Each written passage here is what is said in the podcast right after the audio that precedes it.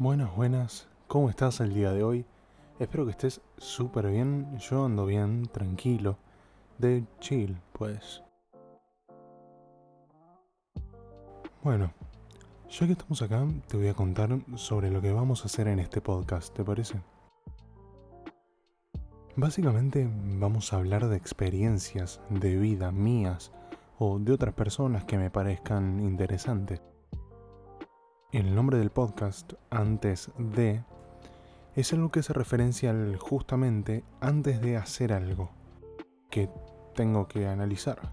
O por qué hago tal cosa antes de hacer esta otra.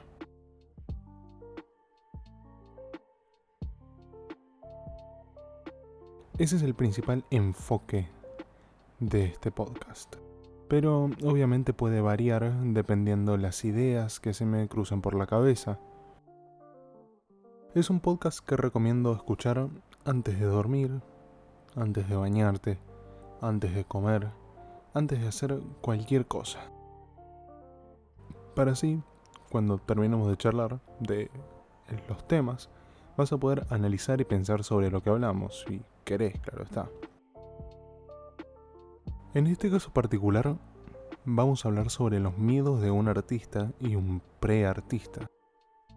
¿Qué es esto del preartista? Bueno, no sé realmente si existe ese término, pero me gusta acreditarlo a un artista emergente o artista que no se lanzó todavía al mundo al 100%, al mundo del arte eventualmente.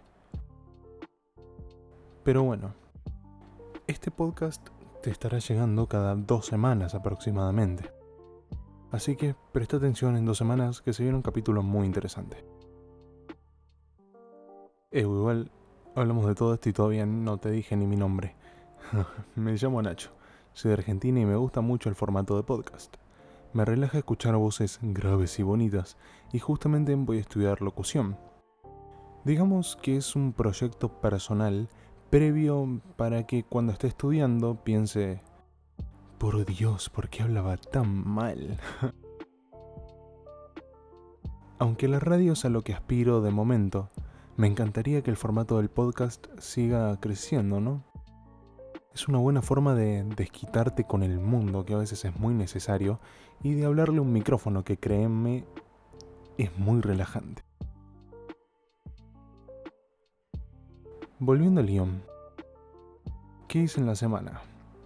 Esto te lo voy a contar cada capítulo, aunque resumidamente para no aburrirte tanto. Básicamente esta semana no hice más que jugar juegos y dormir.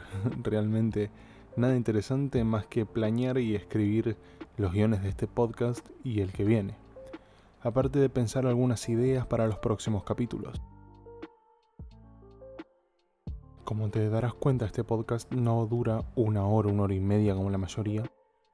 Sin embargo, quise hacerlo más relajado, más 10 minutos, 15 como mucho, para que no sea tan pesado y que no tenga que escucharme como un boludo o como una boluda una hora y media hablando de la misma estupidez. Pero, yendo ya al punto, al tema. Los miedos del artista y preartista.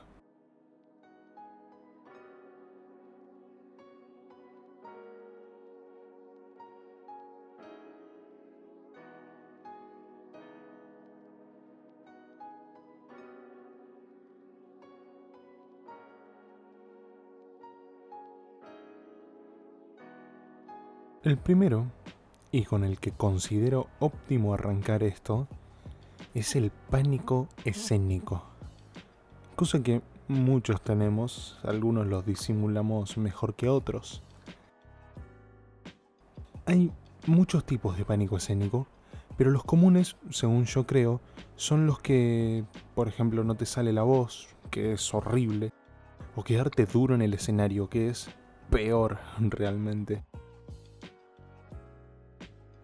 Con eso vienen muchos otros, como el clásico miedo a desafinar, que realmente es algo súper mental, porque o sea, man, es el tema de P a Pa. No lo vas a desafinar si lo haces de memoria. Convengamos que tampoco la mejor manera es hacerlo de memoria, sino haciéndolo sentido y con ganas. Pero cuando no queda otra, no queda otra, hay que hacer la canción de memoria. Pero es entendible que las primeras veces que te subís al escenario sientas ese cagazo. Otro que se me viene a la mente es que no salgan las cosas como uno quiere. Me explico. Quizás buscar llegar al Fa 5 y que el registro capaz que en la vocalización te da, te podés llegar al Fa 5, al La 5, al Do 6, a lo que vos quieras. Pero con los nervios y todo te vas a por los graves. Créeme que eso es nefasto, pero es cuestión de creer en uno mismo y bancársela eventualmente, ¿no? Al fin y al cabo, vos sos el que decidiste esta carrera, ¿no? Que de igual manera no tiene nada de malo el irte a los graves o irte a los agudos tranquilos, siempre y cuando te sientas vos cómodo cantando lo que estás cantando o cómoda lo que estás cantando. Eh, ahí está la clave, ¿no? Yo creo está en, cantar cómodo, en cantar cómoda y, y, ser vos totalmente. Sin irte de tono eventualmente, ¿no? Porque si no, tu banda, sabes después cómo te va a agarrar, ¿no? si te vas de tono, ah, flaco, te fuiste tres tonos más arriba. Uf, mal ahí. No, esa no es la idea. Dentro de los tonos válidos de la canción está muy bueno que hagas un tono que es cómodo para vos y que no te autoexijas a irte más arriba o más abajo de lo necesario, pues. Si sentís que llegas y llegas, bien, si no, no lo hagas directamente. Porque para evitar cagadas, preferentemente no mancharse las manos, pues. Hmm. Uno quizás más profundo y soñador, muy soñador, es el, bueno, ya entra al mundo.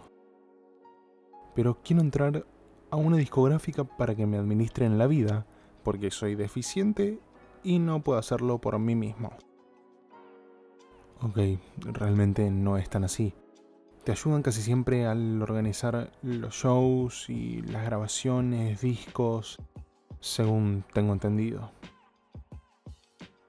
Al uno al analizar entre aceptar contratos o no, debe pasarle por la cabeza a un artista indie, por ejemplo, el hecho de, mm, che, no me van a esclavizar y me van a hacer eh, realizar giras por todo el país para cuando termine hecho mierda tener que grabar un nuevo disco y si tengo suerte un nuevo EP.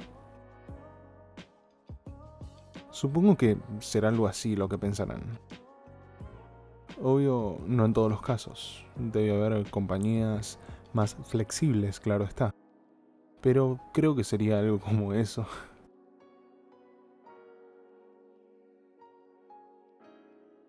Otro miedo relacionado con el tema giras y grabaciones en el extranjero es, obviamente, no poder ver a tu familia y a tus amigos por largos periodos de tiempo.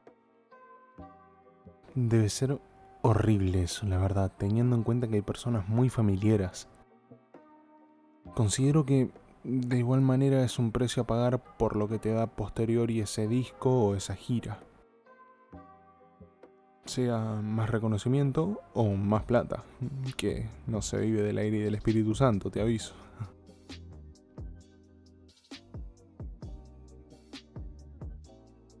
Uno más heavy creo que es el hecho de no poder salir a la calle en un punto.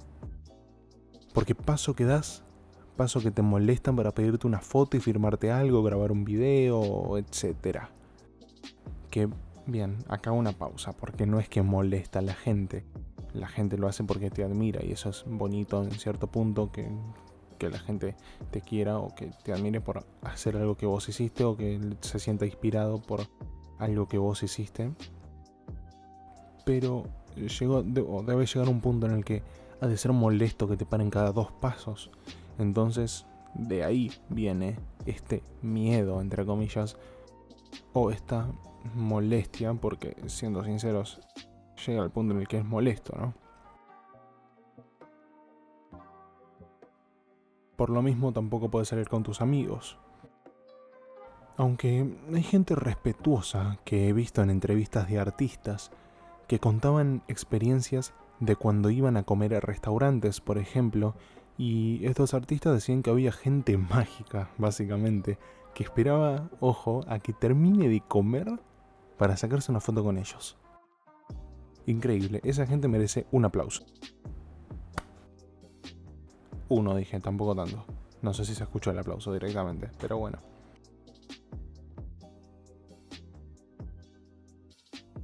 Las miradas de la gente también, ya sean de admiración, de locura, de lo que sea, incomodarán bastante. Que hablen a tu espalda también y la gente interesada. Que hay mucha gente interesada, desde productores, que es lo más común, amigos entre comillas, porque si no te hablan en todo el, año y te dicen, che, no, no sabes que bla, bla, bla, no, que... Sí, flaco, eh, no, eso no va a suceder. Amigos entre comillas, esos amigos, ya me entienden. Y hasta misma familia, que mm, aunque no lo deben hacer queriendo en muchos casos, debe romper las bolas que en cada reunión te pidan esto o lo otro aunque depende claramente la relación que tengas con la familia. Hay personas dentro de ese círculo que vos dejas que estén en tu círculo. Abuelos, tíos, primos, hermanos y claramente padres, ¿no? Claro, claro está. Los bloqueos creativos también debe ser algo que hasta a mí me pasa cuando compongo. Hubo una época en donde componía letras a más no poder. Literalmente habré escrito como 20 letras en un mes, más o menos. Y después de eso estuve como un año sin poder escribir o desarrollar una letra. Salían frases, sí, pero tenía tantas frases que me llegaban a abrumar y agobiar y no podía componer tranquilo de la cantidad de frases distintas que tenía. No me podía centrar en una específica para desarrollarla y poder armar una buena letra con esa frase.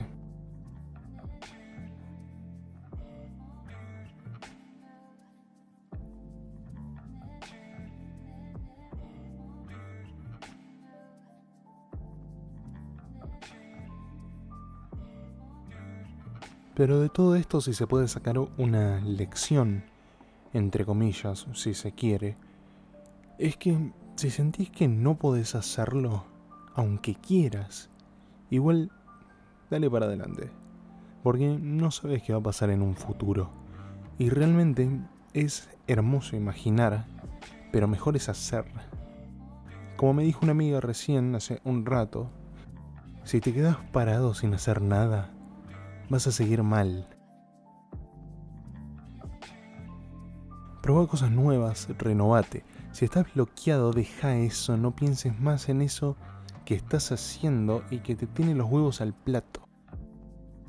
Salí a tomar aire, mirate una serie, una película y deja pasar un tiempo, que las ideas vienen solas. Y te lo dice alguien que estuvo un año sin tocar una letra. Ojo, siempre se sale adelante en la creatividad.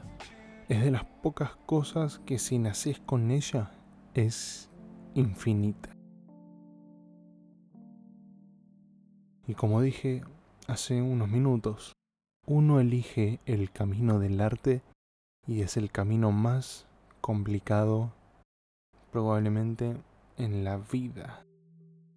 Al menos la vida laboral o uno de los más complicados porque es muy indeciso el mismo camino. Uno nunca sabe dónde te puede llevar esto. Y eso es lo que lo hace en parte divertido y en parte complejo.